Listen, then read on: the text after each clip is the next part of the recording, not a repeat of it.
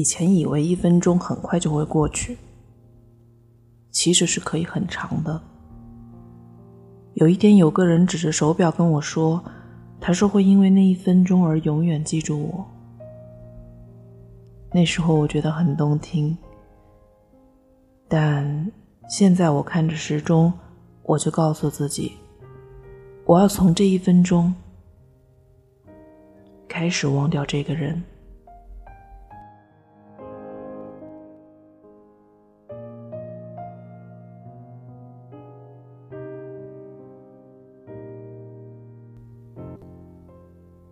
好，听故事的人。这里是荔枝 FM 四八二三一六，我是主播陆离。今天的你还好吗？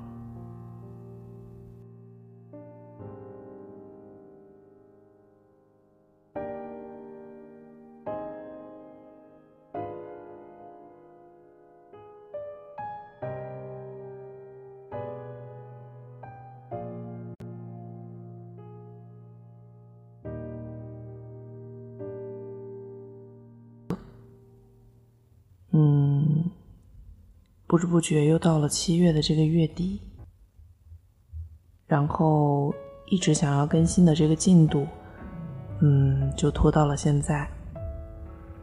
我想，你应该快忘掉我了吧？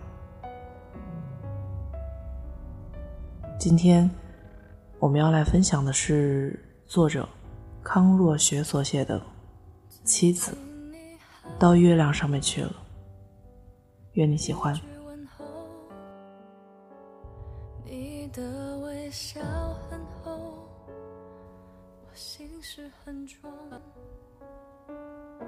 后的第八年，妻子刘薇薇突然提出了离婚。我百般挽留无果，只得在离婚协议书上签了字。离婚之后，妻子便消失得无影无踪。他更换了所有的联系方式，我去问他爸妈，以及我们共同的好友，谁都没有他的消息。他像从这个世界完全消失了一样。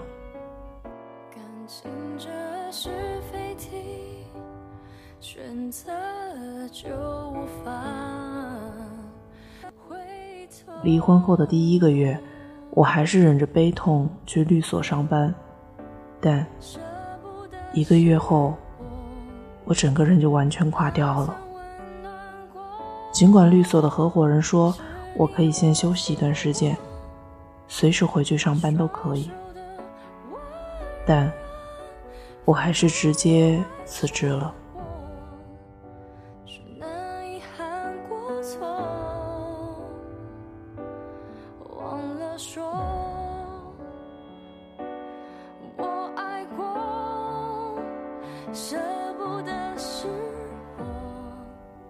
我一个人待在两百多平米的房子里，把酒柜里的酒全部喝掉了。到底为什么要离婚呢？到底消失去了哪里呢？伴随着酒精，我脑海里一直为这样的问题困惑着。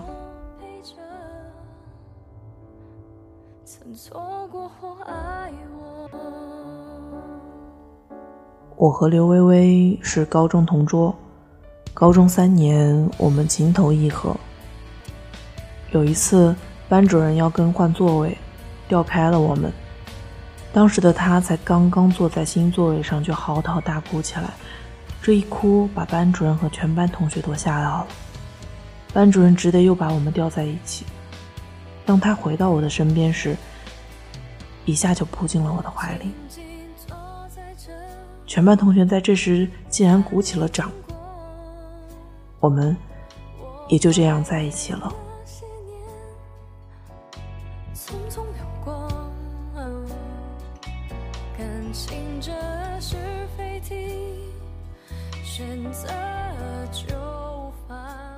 那时候我们约定一起考进北京大学，我成绩好，平时成绩是可以考上北大的，他成绩稍弱。主要是数学成绩不好，我就主动为他补习数学。但在高考时，我们发挥都不好，都没能考上北大。最终，他去了南京，我则留在了长沙。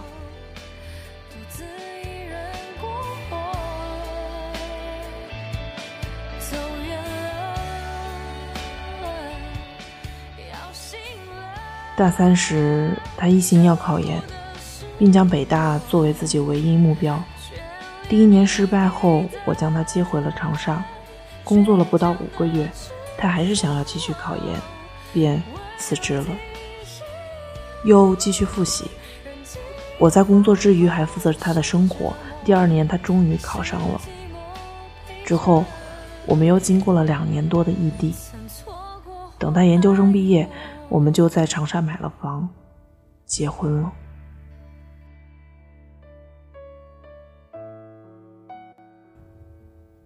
一切都很顺遂，一切都水到渠成。婚后初期，我常常望着她的脸，觉得此生能娶到她真是幸运。她是一个好看的女人，个子不高，但面容精致，身材也好。连胸型都是我极其喜欢的。重要的是，她是一个可爱的女人，愿意过一种有趣的生活。我们一起看书，一起看音乐演出或话剧，平均一个星期去电影院看一次电影，隔一段时间远行一次。我们的工作都好，足够我们活得精致且体面，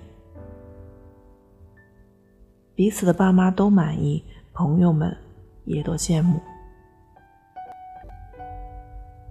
我们过往生命的一半时间是彼此相爱时候度过的，可是到头来他却消失了，无影无踪，像雪融化后只留下湿润的裸露的石块。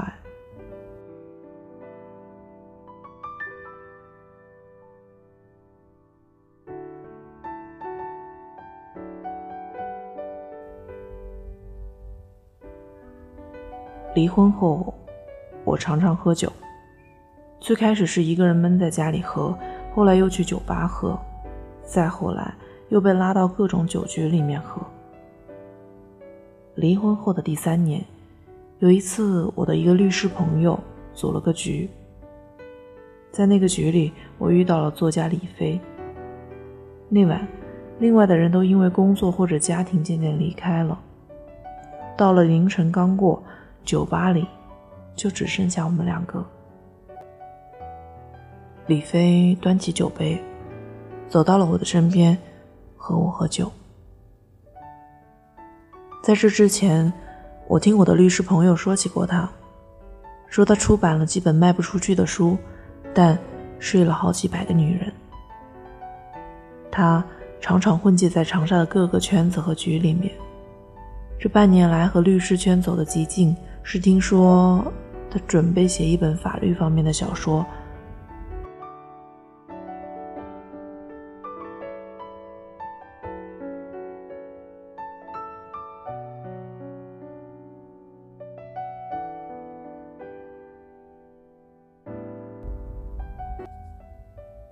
他问我怎么还不回家？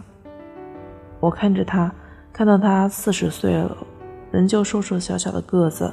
人在人群里，谁也认不出来的长相，晒得黝黑的皮肤，无论如何也想不到，更想不明白，他何以能睡到传说中那么多的女人？我回答说：“呃，我已经是个孤家寡人了。”啊，对，听说你离婚了。他说：“看我没有回答，他就继续说。”其实我也是孤家寡人，孤家寡人的活着可真难啊！我没理他，继续自顾自的喝酒。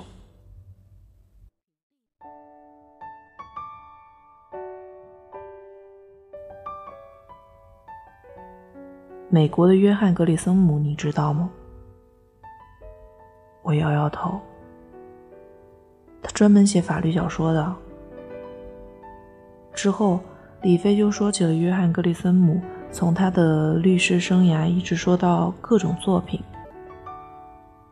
我以前的目标是成为中国的马尔克斯，我如今的目标是成为中国的约翰·格里森姆。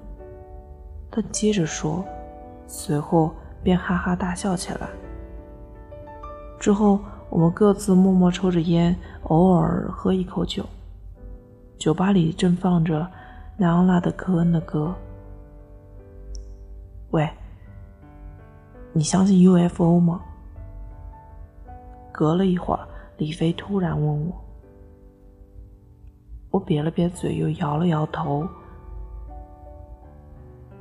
有很多人相信 UFO，是因为他们觉得自己真的看到过，而且这种相信会不断增大，最终成为一种幻想，成为另一度空间，成为另一个自我的宇宙。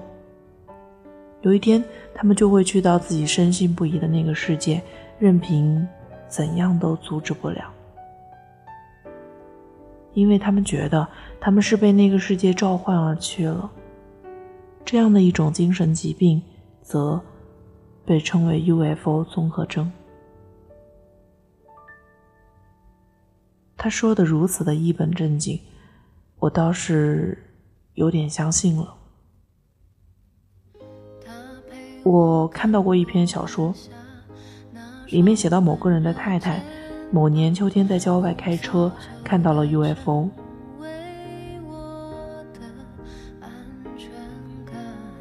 之后就逢人便说 UFO 有多大，有多漂亮，一直说个不停。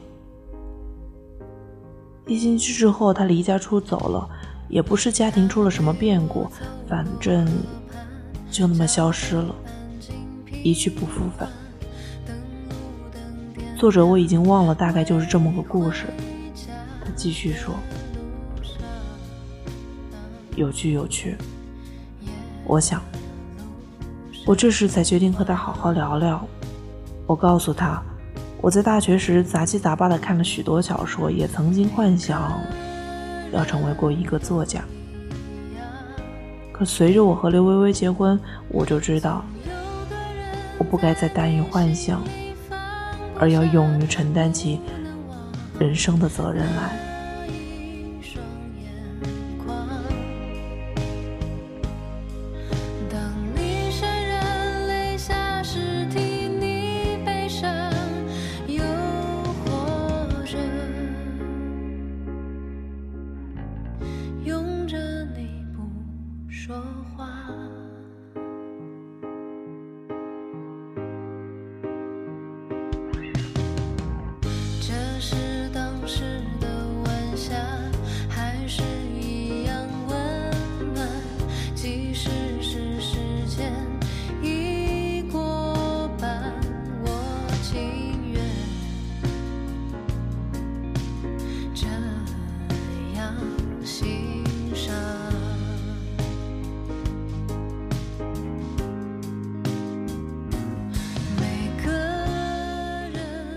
我们聊了一段时间的文学后，两个人都有些晕晕乎乎了。这时，李飞突然问我：“你睡过多少个女人？”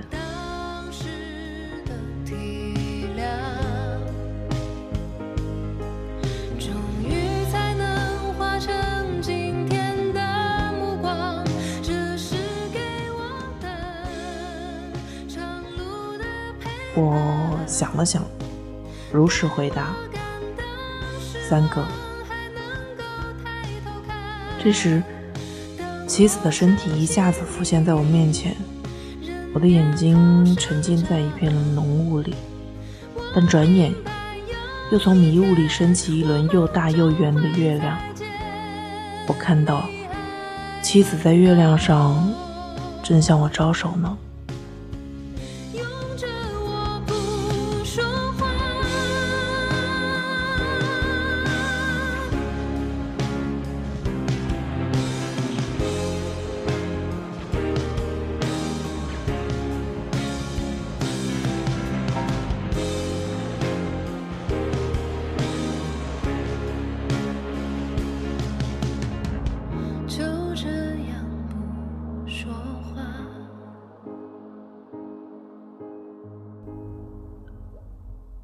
他脱口而出：“我几百个了。”我努力摆脱有关月亮的幻想，我回答说：“嗯，我听说过。”他嘿嘿一笑。这之后，我们的话题就转到女人上面了。他说他很后悔花了那么多的心思在女人身上，但他又控制不住。他觉得自己心里有许许多多空白，需要一个又一个女人来填满。他博有威名，这种威名给他带来了不少崇拜者，而他又抵抗不住诱惑，于是便将那一个个崇拜者变成了自己的纵乐对象。他感叹道：“这是一种病，是一种瘾，你知道吗？跟他妈吸毒一样。”然后之后吧，特空虚。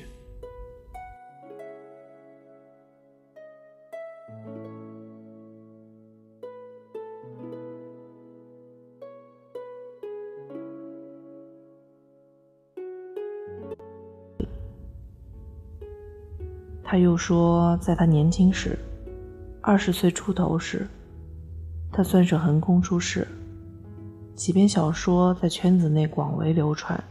并被公认为下一代最有可能成为伟大作家的人，但他没能守住自己。他在女人堆里精疲力竭，写的东西也越来越少了，最终几乎写不出小说了，只能偶尔写一篇书评或者影评。他再一次感叹道：“总之，我浪费了自己。”我他妈把自己给毁了。他语气里已经听不出是遗憾，还是悲伤。我听得有些呆了，心想：这真不愧是一个作家、一个艺术家的生活啊！我那过于顺遂的人生，倒像是每个城市里都会有的古街，看似繁华，实则大同小异。那晚，我们一直喝到凌晨两点多钟，才各自回家。走出酒吧，我抬头望天，天空果然一轮明月，但妻子已经不见了。在回去的出租车上，我头脑清醒了一些。因李飞提起的睡过几个女人。我才又回想起一些和妻子离婚之前的往事，或许正是因为那些往事，让妻子离我而去，使我现在的生活土崩瓦解。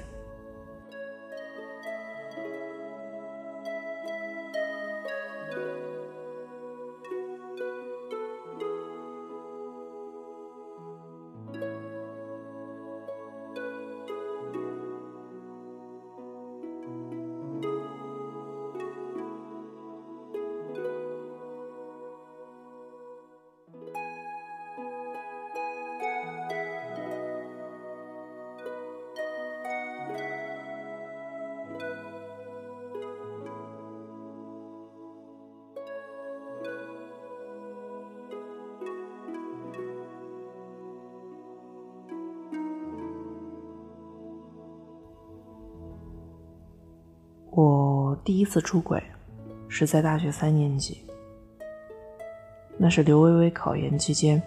有一次，我去南京看她，走的时候，她说希望我能完完全全的给她留四个月的时间，等她考完研，我们再见面。我答应了她。离开南京之前，她对我说：“如果想他了，只要看看月亮。”就能看到他。我抱了抱他，从南京回到了长沙。四个月的过程中，有一次我们一群朋友去 KTV 唱晚场，喝了不少酒，许多人一起去酒店住。第二天醒来，我和隔壁学校的何若兰赤身裸体的睡在了同一张床上。我面对着他的诱惑，身体根本无法忍住。在醒来后又和他苟且。和微微是完全不同的体验，和和若兰做爱像是火车轰轰烈烈的往前开，过了一道又一道的隧道，一直开到大海的尽头，海浪翻涌。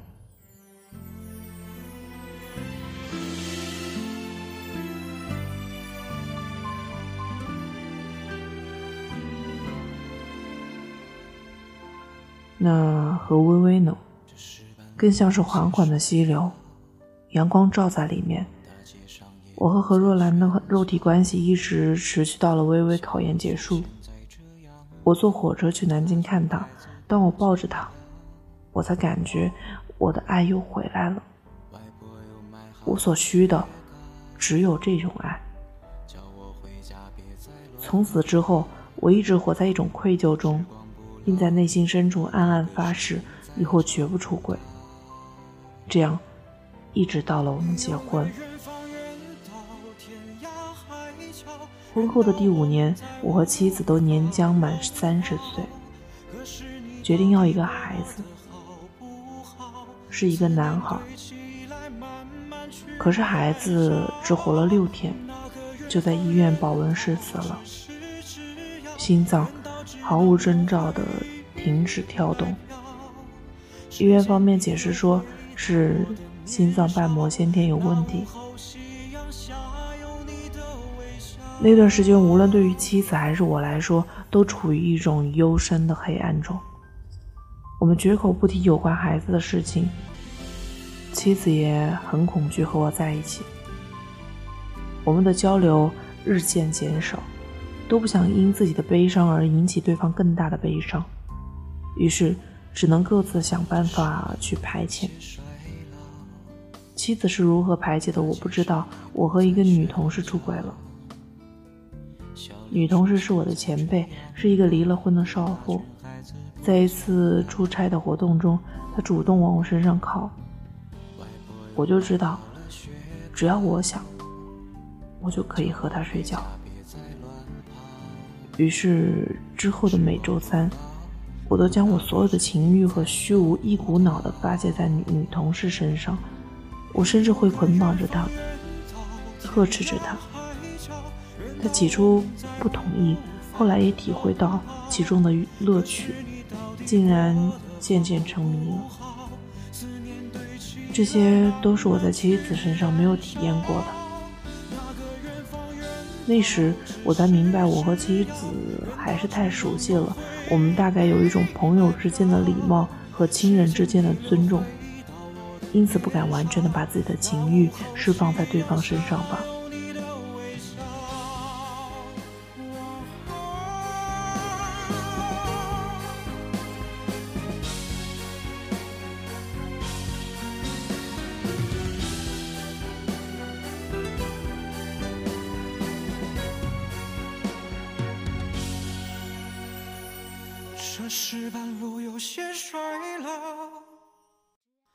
街上也不再喧嚣。时光不老，可那个身影再找不到。有个远方，远到天涯海角，远到我们再无法拥抱。可是你到底过得好不好？思念堆起来，慢慢去燃烧。那个远方远到咫尺之遥，远到只能用回忆买票。时间逆流回到我的年少，那午后夕阳下有你的微笑。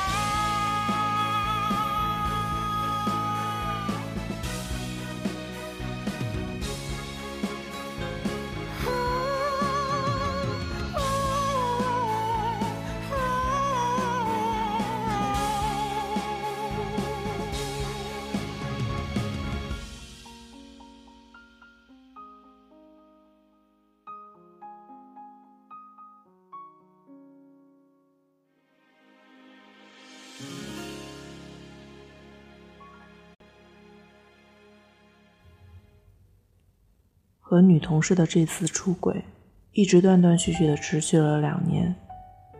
每周三的晚上，我都会固定对妻子说晚上律所里有值班，然后去到女同事的家里。直到这种风流韵事在律所引起各种不好的声音，律所合伙人都找我谈了话，我和女同事的这种关系才停了下来。当我再次以纯洁之姿回到妻子身边时，他看起来也已经从失去孩子的痛苦当中解脱出来了，但他已经变得不太爱说话了。更多的时候，他晚上会一个人窝在沙发上看书，我则早早的上床睡觉。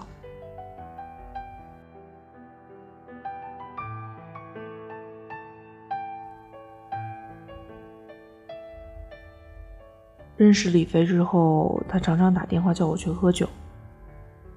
我闲在家中无事，便经常去。一喝酒，他就跟我说起那些他睡过的女人。他说他已经达到了一种本领，只要十分钟便能看出一个女人她能不能睡倒。我问他，这么多快速的性不会乏味吗？他说当然会乏味啊，所以遇到了有趣的女人才会觉得有意思。然后他又讲起了他遇到过的有趣的女人。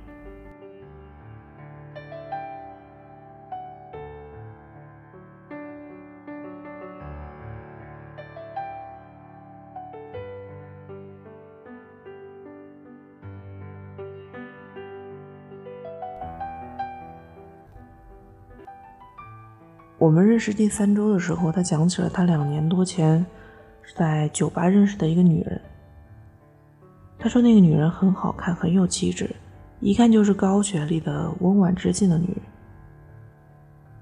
这样的女人独自来酒吧喝酒，一定有着不一样的故事。他就前去勾搭了。你猜怎么着？他故意逗我。我怎么会知道？原来啊，她早就知道了她老公出轨的事情，结婚前一次，结婚后一次。后来她又讲到自己失去了自己的孩子，讲着讲着就泪流不止。我心里一惊，但想着怎么也不可能如此巧合吧。我不动声色，问他：“那后来呢？”最开始，我还想着或许听到了故事可以当做以后的写作素材。但是很奇怪的，我听着那个女人缓缓说出自己的心事，我竟然产生了一种心疼。到后来，竟成为一种习惯，每周三晚上，她都会来。我们喝酒，我就静静的听她说话。我点燃一支烟，我心里充满了复杂的情绪，但我只能继续强装镇定。问他关于这个女人还有些什么故事？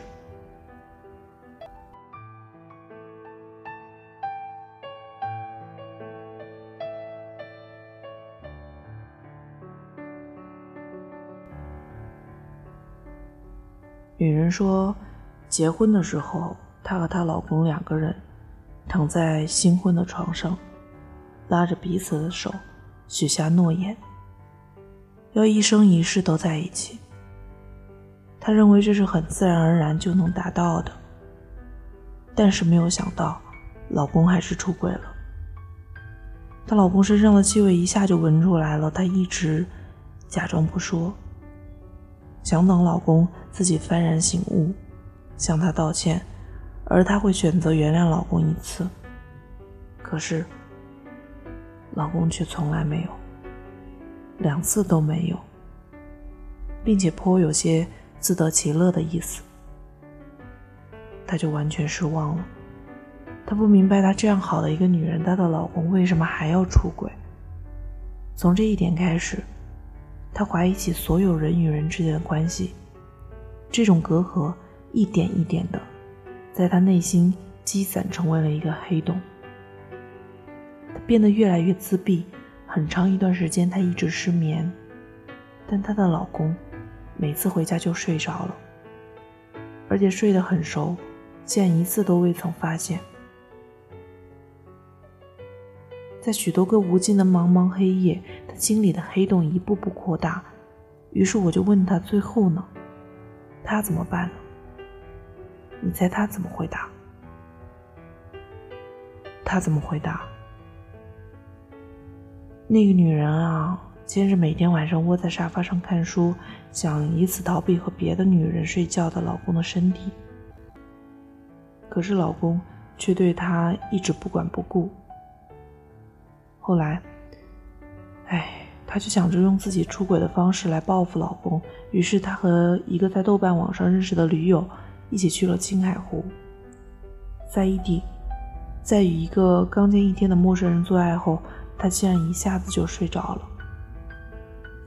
那几个夜晚，他的睡觉十分香甜，以往被怪梦惊醒的情形再未出现。他不再为爱、恨、出轨、孩子的死亡以致生命的意义而困扰。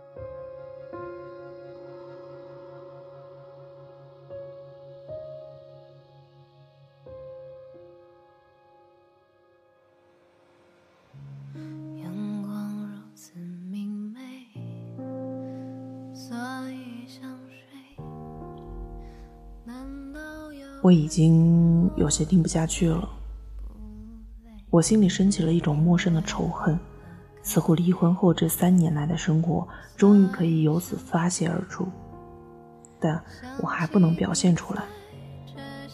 我问他，那个女人有没有告诉过你一起去青海湖的那个驴友叫什么？他回答说那没有。我又问他，那你有没有和他睡觉？他边说边看我，你知道的，对于哄女人、勾引女人，我可是老手。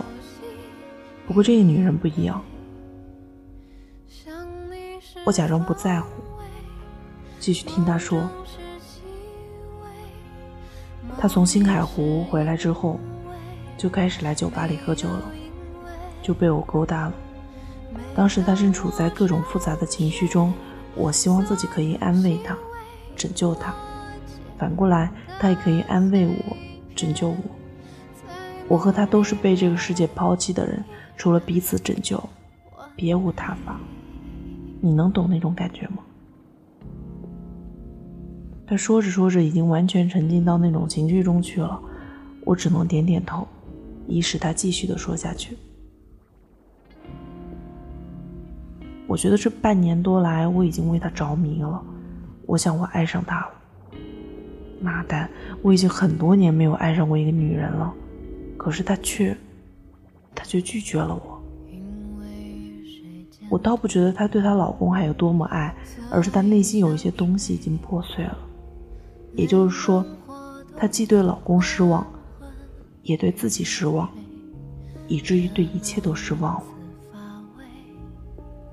有一次，他问我可不可以帮他解脱，我一下急了，怎么解脱？他吃惊的望着我，我拍了拍他的肩膀，我说，我也对这个故事很感兴趣，想继续听下去，所以，我答应帮他解脱了，对，我答应了，解脱嘛。你懂的。他说完，语气明显的停顿了一下，发起了呆。那之后呢？我急忙问。之后，对，之后，之后发生了什么？之后，哦，对，之后我问他想要怎样解脱，他就说，他第二周来了之后再来找我，再跟我说。但是他第二周的周三晚上并没有来。对。我等了他一整晚，都没来。我看着他，他的目光闪烁不止，最后缓缓的低下了头。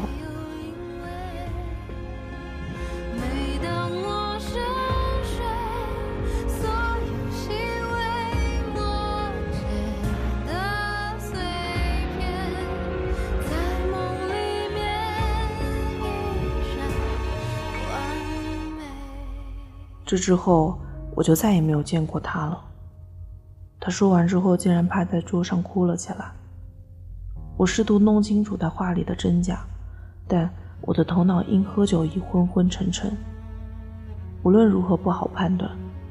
我拍了拍他的肩膀，像是把我的仇恨都摁进了他的身体里。我把酒杯里剩下的酒一口喝完，就起身离开。哦，对了。那个有关 UFO 综合征和 UFO 的小说，就是他告诉我的。但他说他从没有见过 UFO，却每晚都想要看看月亮。我临走前，李飞抬起头对我说：“我点点头，离开了酒吧。”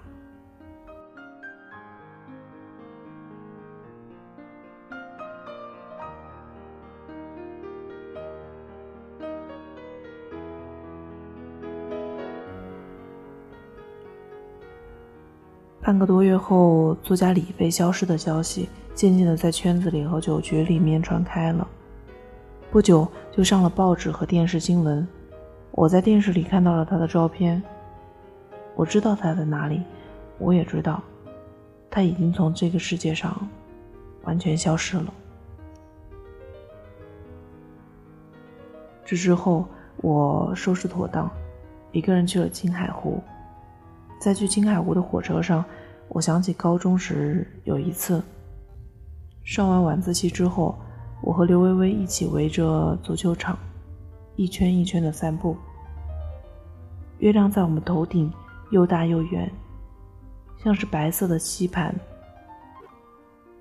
那晚，我们在月亮下接了半个多小时的吻，宿舍已经关门了，于是我们翻墙出去了，去了酒店。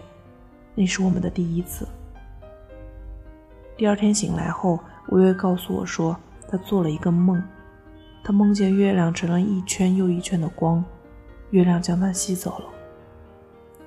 可是他想起了我，他叫我去和他一起，一起到月亮上去。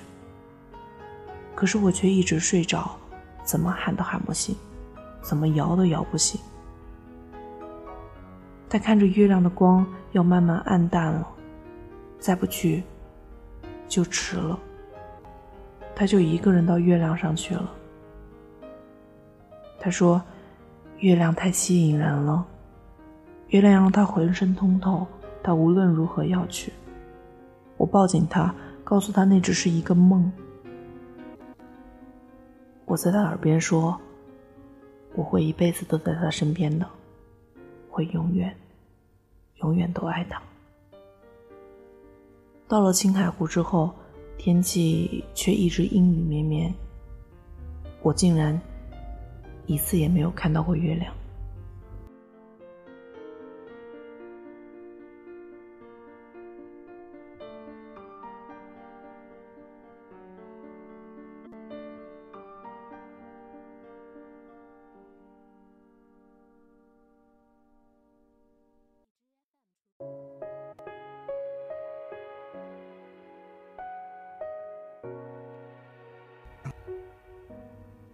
今天的故事就是这样喽。